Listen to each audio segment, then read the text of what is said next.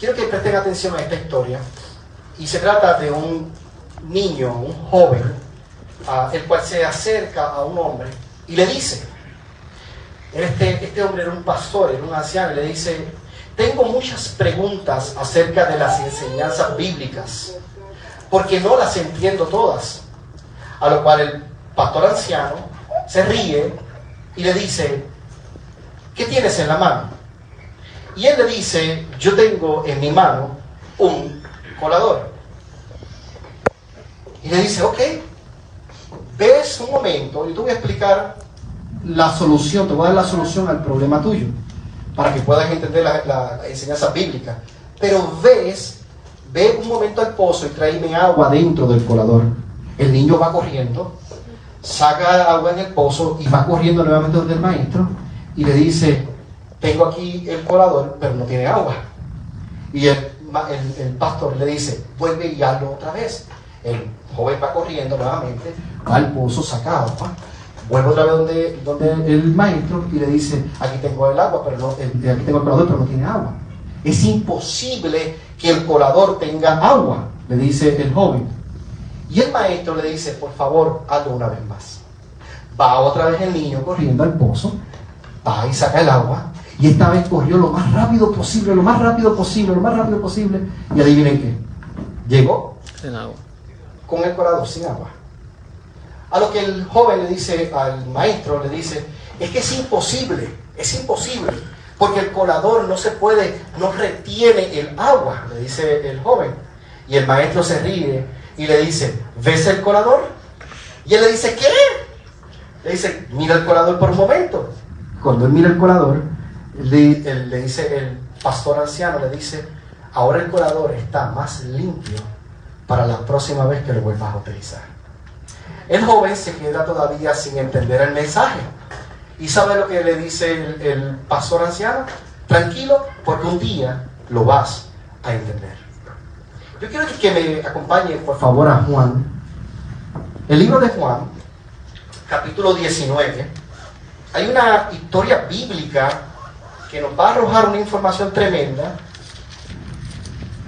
Con lo que hoy quiero hablar cuando lo tengan, cuando lo tengan, díganme amén, pero fuerte. Si hubiese desayunado, fuerte, amén. Dice Juan 19, capítulo 19, versículos 31 a, 36. Era el día de la, de la preparación para la Pascua. Los judíos no querían los cuerpos que permanecieran en la cruz, porque era sábado por ser este un día muy solemne. Así que le pidieron a Pilato ordenar que le quebrasen las piernas a los crucificados y bajaran sus cuerpos. Fueron entonces los soldados y le quebraron las piernas al primer hombre que había sufrido, que, había sido crucificado, quisiera decir con Jesús, y luego al otro. Pero cuando se acercaron a Jesús y vieron que ya estaba muerto, no le quebraron las piernas sino que uno de los soldados le abrió el costado con una lanza y al instante le brotó sangre y agua. El que lo vio dio testimonio de ello y su testimonio es verídico. Él sabe que dice la verdad para que también ustedes crean lo que él aquel día vio. Padre, te damos gracias. Gracias porque hoy tú vas a hablar a nuestro corazón Gracias porque hoy tú vas a inspirar mi mente, tú me vas a inspirar para hablar lo que tu palabra quiere que hable. Señor, como te he dicho antes, te lo digo hoy, úsame como micrófono tuyo para hablar a, tu pueblo en esta hora, en el nombre de Jesús. Amén. Hermano, quiero hoy hablarles acerca del agua y de la sangre. Y precisamente cuando hablamos del agua y de la sangre, quiero enfocar esta, esta, esta, esta enseñanza quiero enfocarla en el agua y la sangre que brotó de un costado abierto. Estamos hablando de Jesús cuando fue crucificado. Estamos en la Semana Santa donde se recuerda quién murió en aquella cruz y la importancia del que en la cruz murió por la humanidad. Pero resulta que, ¿por qué no le, no quiebran los pies al maestro? Por un dato interesante, y era que años antes había un profeta que había profetizado que cuando llegaran a él no le iban a quebrar ni un solo hueso. Cuando los soldados se acercan y ven que ya murió, no le tuvieron que quebrar ningún hueso. Pero ojo, no fue, no fue una sorpresa en ese momento, sino que ya eso estaba profetizado. Y en ese momento, cuando le traspasan la lanza, sale de Jesús agua y sangre. Y esto me llama la atención porque cuando yo pienso en el agua y la sangre, y muchas personas han pensado lo mismo, ¿por qué, ¿por qué la Biblia es tan detallista en decir brotó agua y sangre? ¿Por qué no dice la Biblia algo brotó? Algo salió o, solamente agua, o solamente sangre. ¿Por qué es tan específica agua y sangre? Y esa fue la primera pregunta que me vino a la mente. Y decía, pero, pero, aquí tiene que haber algo, ¿por qué agua y sangre? Y resulta, resulta que cuando vamos a primera de Juan 5, 6, Juan ahora viene a hablar de lo que habló, de lo que ocurrió en ese texto bíblico que acabamos de leer, pero lo amplía. ¿Y qué es lo que dice Juan en ese momento? Dice, este Jesucristo, que vino mediante agua y sangre, no mediante agua solamente, sino mediante agua y sangre. Y aquí es donde yo dije, wow, Señor, algo tú tienes ah, que decirnos. Son lo mismo las dos, pero diferentes. Y esta diferencia es la que yo quiero hoy apelar a su pensamiento. ¿Por qué, por qué, son diferentes?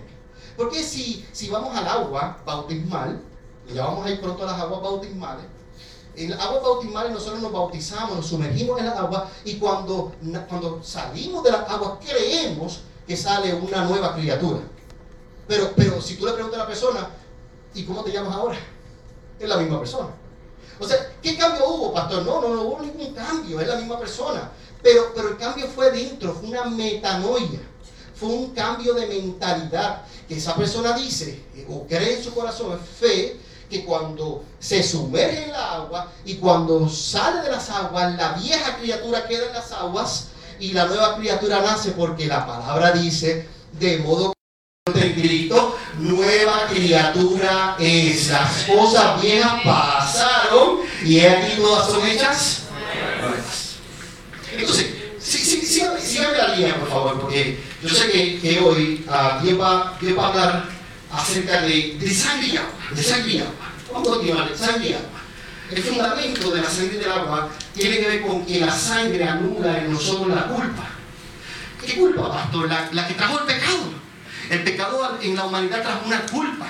Entonces la sangre anula esa culpa del pecado, mientras que el agua indica la misma muerte, pero en el estado pecaminoso.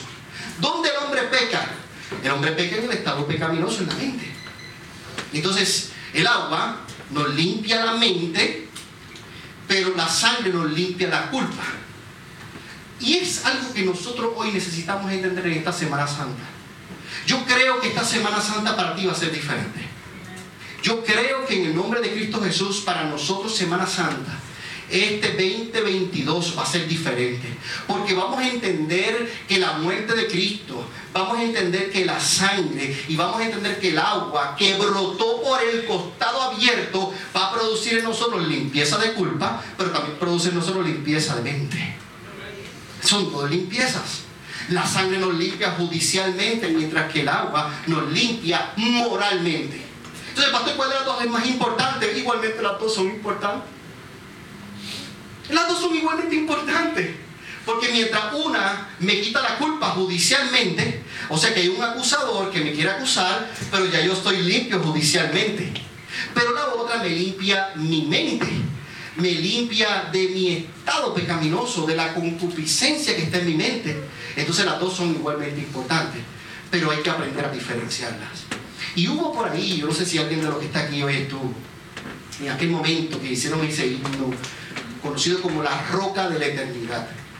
Y ese himno decía algo como que el agua y la sangre que fluyeron de tu costado abierto sean del pecado una doble cura. Que me cure y me limpie de la culpa y que me limpie de su poder. Ese himno, ese himno, que creo que ninguno de los que está aquí estuvimos cuando se hizo, fue en 1740, hizo ese himno es tan poderoso porque lo que hablaba era de que hay una cura doble. Es como decir, hoy yo vengo con la cura doble. Yo vengo hoy a decirte que existe una limpieza doble. Que no nada más te limpias por fuera, pero también por dentro. Y no nada más tienes que ver que otros comen, sino también podemos comer también nosotros. Entonces es, doble, es doble, la bendición es doble. Y, el distinguir, el distinguir esas dos limpiezas, hace referencia, hace referencia a estos, versículos, es lo que hoy vamos a estar hablando. Y segundo, y segundo, hablar de la importancia de esa sangre.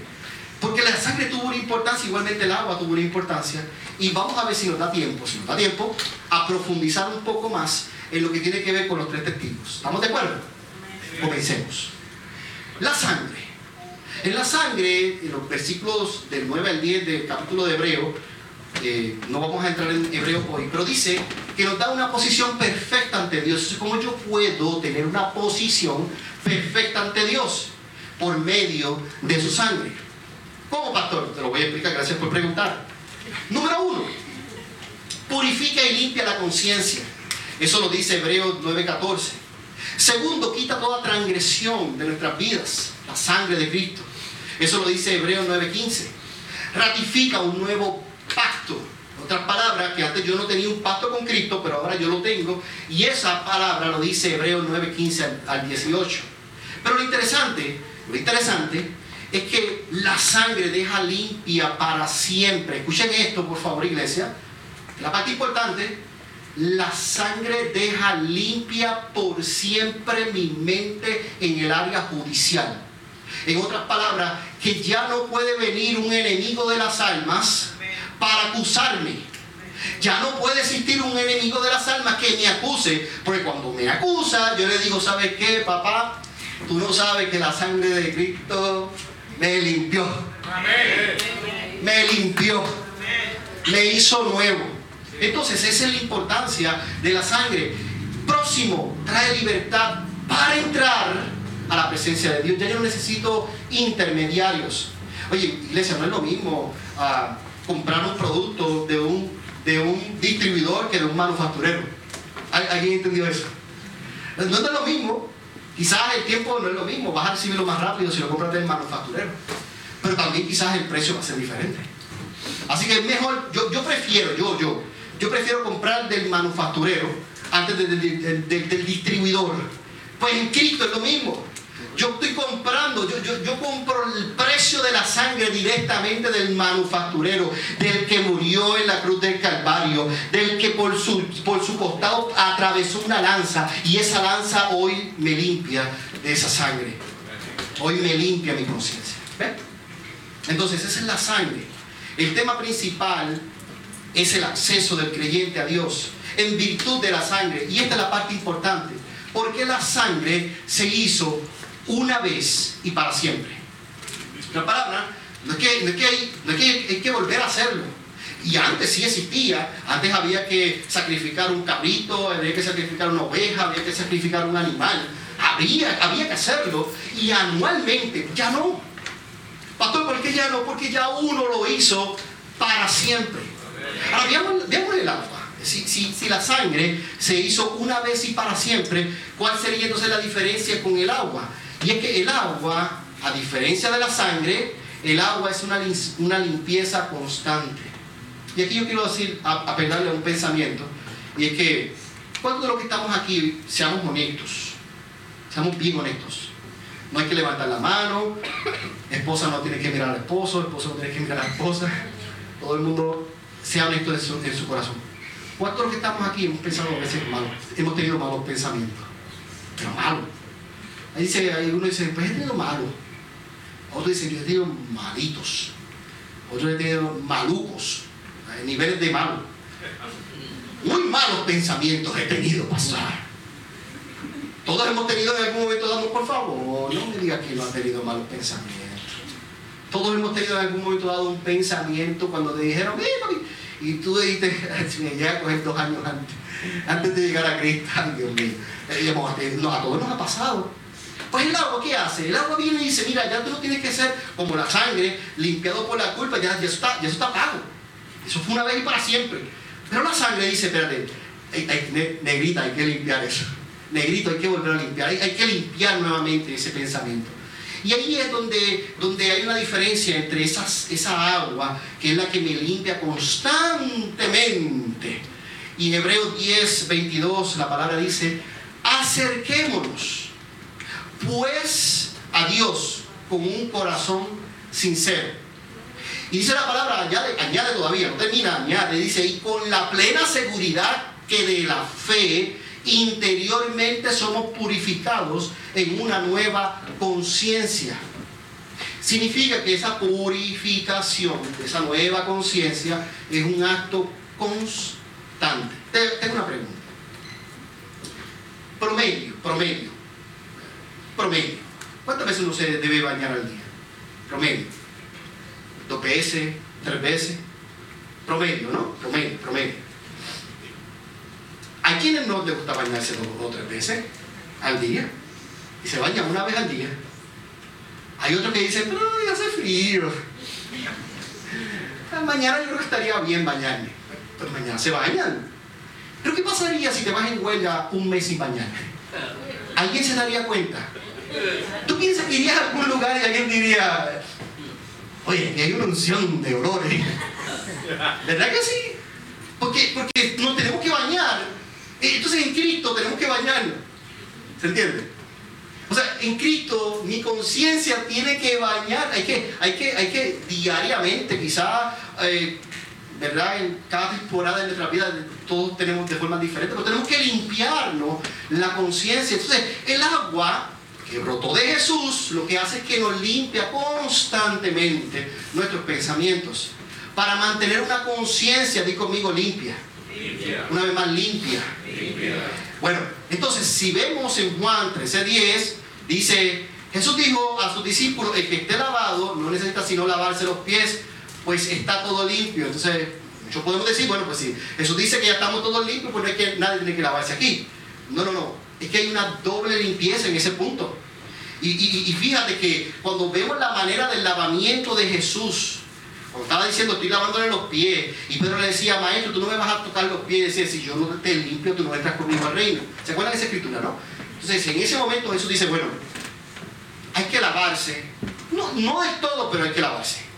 Porque los que están limpios no necesitan solamente limpiarse, ¿qué? Los pies. Y esto habla de esa, de esa doble limpieza del lavamiento, porque estamos limpios una vez y para siempre, ya lo dijimos, una vez y para siempre estamos limpios, a través del agua nos limpiamos constantemente, pero la nueva vida que se está levantando en nosotros necesita la limpieza del alma diaria. La limpieza diaria del alma. Entonces ya, ya yo creo que entendimos el mensaje y es que la sangre me limpia de la culpa una vez y para siempre, pero el agua me limpia diariamente diariamente estoy siendo purificado en Cristo. ¿Por qué en Primera de Juan, miramos a Juan ahora, dice la Biblia y enfatiza, pues entonces tenemos que limpiarnos, o, dice la palabra del Señor, para, para ser más específico, dice que del agua y de la sangre, no nada más del agua, sino del agua y la sangre. ¿Por, qué, ¿Por qué hace esa aclaración? Y esta es la parte medulante del mensaje. ¿Por qué la aclaración de Juan? Y es por lo siguiente, porque muchos pensamos que nos debemos limpiar moralmente, que ante los demás debemos parecernos limpios. ¿Cómo está? Muy bien. ¿Cómo? Feliz, contento. Y, parecemos limpios, parecemos muy, muy espirituales, limpios. Pero dentro de nuestros pensamientos hay, algo sucio, hay, una impureza, hay algo que se está colando. Y necesitamos volver otra vez a entender que no nada más del agua, no nada más de la sangre, sino no nada más de uno y del otro, sino de los dos. Pero hay alguien que hace el pegamento. Y ese quien hace el pegamento se llama el Espíritu. Entonces yo quiero invitarte hoy a, entender que hay tres testigos. Hay tres testigos. En primera de, en Juan 5, del 6 al 8, dice, este es el que vino mediante el agua y la sangre, Jesucristo. No solamente mediante el agua, sino mediante el agua y sangre el Espíritu es quien da testimonio de esto, porque el Espíritu es la verdad. Tres son los que dan testimonios y los tres están de acuerdo. El Espíritu, el agua y la sangre. Iglesia, lugar de Él. Hoy hemos venido para entender que si la sangre me limpia y si el, agua me limpia, todo esto puede ser dado por una sola cosa. Y se llama el pegamento, se llama el Espíritu. Es el que lo hace posible. Entonces, el Espíritu es el testimonio viviente. Mientras que el agua y la sangre son los testimonios silenciosos. Yo en mi vida tengo dos testimonios silenciosos, agua y sangre. Mi limpia de culpa de pecado y mi, y mi limpieza de mi conciencia. Son testigos silenciosos. Versus, por otro lado, tengo un testigo viviente y se llama el Espíritu. Y si regresamos ahora a la historia, regresamos a la historia, el niño con el colador, joven, un poco inmaduro, digamos un poco inexperto en la vida, eh, pues está con el colador. Si el maestro tuviese hecho la misma pregunta, ¿quién saldría corriendo a buscar, a buscar agua en un colador? Nadie de nosotros, quizás. Bueno, quizás está el que quiera hacerlo por, por, pasarla bien, ¿verdad? Por pasarla bien de aquí hasta allá. Pero nadie lo haría, porque ¿quién, ¿cuántos sabemos que, aquí no se puede depositar agua y que permanezca? Es imposible. Porque cuando buscamos la definición de un colador, creo que me llama la atención, el colador lo que hace es que divide el sólido del líquido. Ojo acá, ojo acá, que esto nos va a bendecir a todos. Nosotros somos el sólido, ¿verdad que sí? Pero no sirve sólido. Necesita volverse líquido. La sustancia necesita ser purificada. Y el colador, ellos que usan el colador para el café, ¿dijeron café? ¿Qué se queda en el colador? Alguien me dice. La, la borra. La borra se queda aquí, ¿verdad? ¿Y cómo es la borra?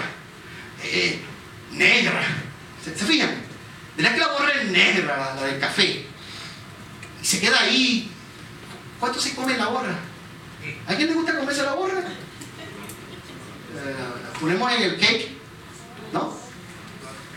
¿Qué se hace con la borra? Di conmigo se bota. Di conmigo se tira, se bota, se desecha, se saca para el trash, para el camp, para en Puerto Rico le decimos el zafacón, para el cesto de basura, se bota. ¿Por qué no nos quedamos con la borra? Nos quedamos con el café, con el licuado del café. Así es la palabra del Señor en nosotros. Ese pastor anciano le decía, un día entenderás. Y es que a la medida que mantengamos nuestro caminar en Cristo, mientras seamos limpios en Cristo, mientras mantengamos nuestra limpieza diaria, cada vez el café en nosotros va a saber mejor. Cada vez la sustancia del creyente va a saber mejor y cada vez nos vamos a poder presentar ante Dios mejor también. Porque uno de los problemas de la decadencia en la sociedad es que no se sabe cómo presentarse ante un Dios que casi es imposible. Pero yo digo, ¿cómo puede ser que Dios sea imposible si para mí es tan posible? Miren hermano, yo ando con Dios en el carro. Yo ando con Dios en la bañera. Me encanta hablar con Dios en la bañera. De hecho, es uno de los preferidos lugares míos para yo hablar con Dios. Yo ando con Dios en todos lados. Yo tengo una relación con Dios en todos lados. Entonces, ¿Por qué hacerlo a veces tan difícil? ¿Saben por qué se hace tan difícil, iglesia? Porque queremos comernos la borra. Porque queremos dejar el producto como viene y no atravesarlo, no, no pasar el proceso. Así que hoy, así que hoy, Dios nos invita a entender que Él puede hacer en nosotros un licuado. ¿Qué les parece eso? Dios no puede hoy licuar. Dios puede hoy quitar la borra. Dios puede hoy quitar la, la, suciedad, Dios puede quitar los pensamientos que te atormentan. Tú has venido al lugar de Él más que para un lanzamiento, tú has venido al lugar de Él para entender que Dios puede limpiarte, que hoy puede ser el primer día del mejor día de todos tus días, de la vida entera, que hoy Dios puede traer en ti vida eterna, que hoy Dios puede limpiarte de todo lo que pueda estar ensuciándote, que hoy Dios lo puede hacer, que hoy Dios lo puede hacer. Para eso realmente tú viniste al lugar de Él. Tú al lugar de Él para entender que Dios lo puede hacer, que no eres tú, que no son tus fuerzas, que no soy yo, que no, no son mis fuerzas. Pero más es Dios. Y Él me puede limpiar y purificar. Cierra tus ojos. Estos testigos dan testimonio que Él es la vida eterna. Es nosotros. Estos testigos lo que hacen es que hablan acerca de, quién yo creo. Yo creo en el Hijo de Dios. Y esta Semana Santa yo creo en que más de dos mil años Jesús murió por mí en la cruz del Calvario. Y su sangre y su agua me limpian, no nada más de la culpa, pero también me limpian de la conciencia. Ah, iglesia, al lugar de Él, escucha. Damos gracias a Dios que cuando los soldados traspasaron su costado en esa lanza, agua y sangre salieron de esos costados. Escucha, iglesia, al lugar de Él. Porque eso es lo que ratifica, lo que, lo que hace es que ratifica la escritura que dice que no le iban a quebrar ni un solo hueso. Pero más allá trae una revelación a mi vida hoy, en este 2022, de que Dios me puede limpiar. De que Dios nos puede limpiar. Y si lo crees conmigo, yo voy a hacer una oración. Si lo crees conmigo, repite conmigo esta oración. Dice Señor Jesús, yo creo que tú me puedes limpiar. Tú viniste más de dos mil años. Moriste en la cruz del Calvario. Y hoy yo recibo esa vida eterna. Yo soy salvo a través de ti. Lo creo. Lo confieso con mis labios. Que tú eres el Señor. Y tú eres el Salvador de mi vida y de mi alma. Permíteme ahí donde estás, con tus ojos cerrados y abierto tu corazón. Permíteme hacer esta oración por ti y por todo lugar de Él y por todos los que nos están viendo en transmisión por todos los que están en Facebook Live conectados, los que nos van a ver por retransmisión, los que nos van a escuchar por el podcast, los que nos van a escuchar por YouTube, los que nos van a escuchar por, por compartir este mensaje, porque no importa en qué momento lo estás escuchando, creemos en lugar de Él que somos la iglesia en todo lugar y en todo tiempo, la iglesia sanadora en reproducción. Y aquí te digo en el nombre de Cristo Jesús, sé limpio, sé limpia en el nombre de Jesús. No puede haber culpa que te detenga. No puede haber una conciencia que te detenga. El Espíritu Santo es el que lo sella. Es el que sella tu vida. Y el que te hace de nuevo. De modo que si alguno en Cristo, nueva criatura es. Las cosas viejas pasan y aquí todas son hechas nuevas. Lugar de Él, resplandece. Lugar de Él, te levantas. Lugar de Él, haz lo que Dios te llamó a hacer una iglesia sanadora en reproducción. Vive Cristo. Y vive mi alma. De hoy y para siempre. Que yo no me soltaré de tu mano. Que yo no me soltaré de tu mano, Señor. En el nombre de Jesús. Podrás regalarle un aplauso fuerte, Señor.